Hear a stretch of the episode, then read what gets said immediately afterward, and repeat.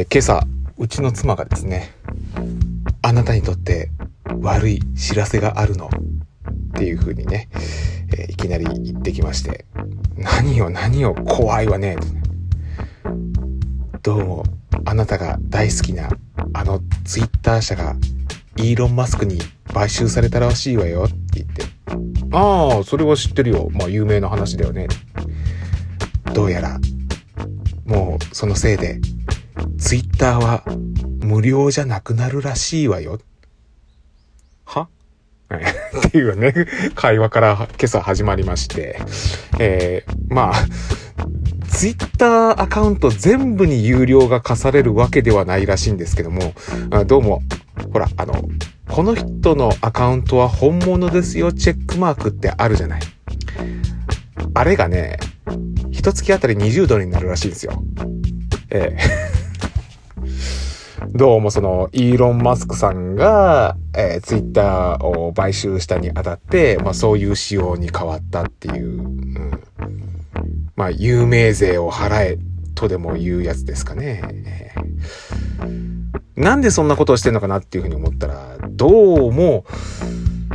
まあ、元を言うと、なぜイーロン・マスクがツイッター社に目をつけてそこをね、こう買収したかって言ったら、彼は熱狂的なドナルド・トランプ支持者らしくてね、あのドナルド・トランプ元アメリカ大統領ですけども、その彼のアカウントを復活させるために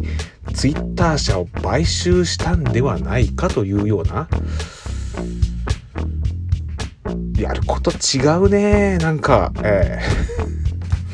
えー、まあそんなような話をね、今朝一で聞いてて、へえ、なんだかなとか思いながら。うん、で、ツイッターの中ではさ、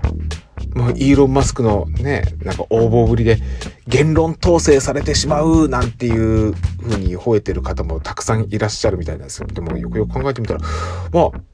逆にもうドナルド・トランプ支持者の人たちにしてみたら、お前らの方が先に言論統制してきたんだろうかっていうふうに言ってきてるわけですからね。まあ、まあ、どっちもどっちっていうことなのかななんていうふうにね。なあ、もう世間のことがよくわかってない一般パンピーな私はね、思ってしまうわけなんですけども。えー、だね、この本物ですよチェックアカウントのその20ドルという価格、えー、どういう風に決められてるのかよくわかんないんだよねっていうのが、えー、どうも、その後になんかあのスティーブン・キングさんっているじゃないですか。有名なミステリー作家ですよね。えー、その方が、え俺のアカウントでも毎月20ドル払わなきゃいけねえのか？あそんなんやってられんぞっていう風にどうもスティーブン・キングさんが吠えたらしいんですよ。そしたらイーロン・マスクさんがスティーブン・キングさんにこうダイレクトメールかなんかで、だったら8ドルではどうです？っていう風に。えー、イーロンさんのいいねで決まるの？みたいな。いいねだけにいい。いや、あんまうまくないっていうか、まあいいや、あのねとにかくそんな感じでね、もう、ツイッターの、なんか、もう、イーロン・マスクさんによって、こう、私物化されて、いや、そもそもツイッター社自体が一団体ですからね、別に私物化も減ったくれもないんですけども、うな、なんか、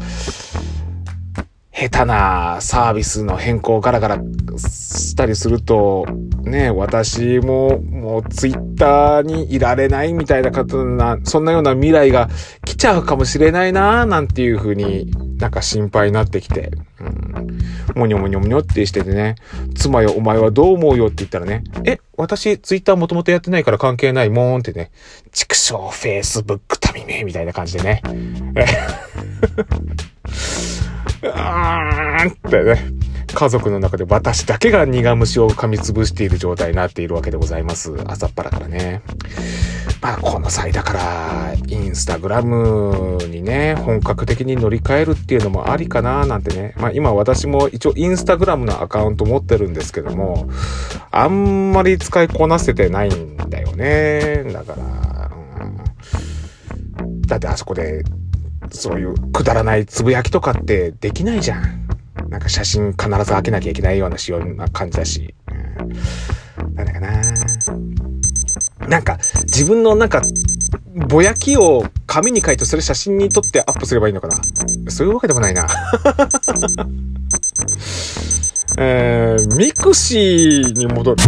この番組はアンカーをキーステーションにお送りしました。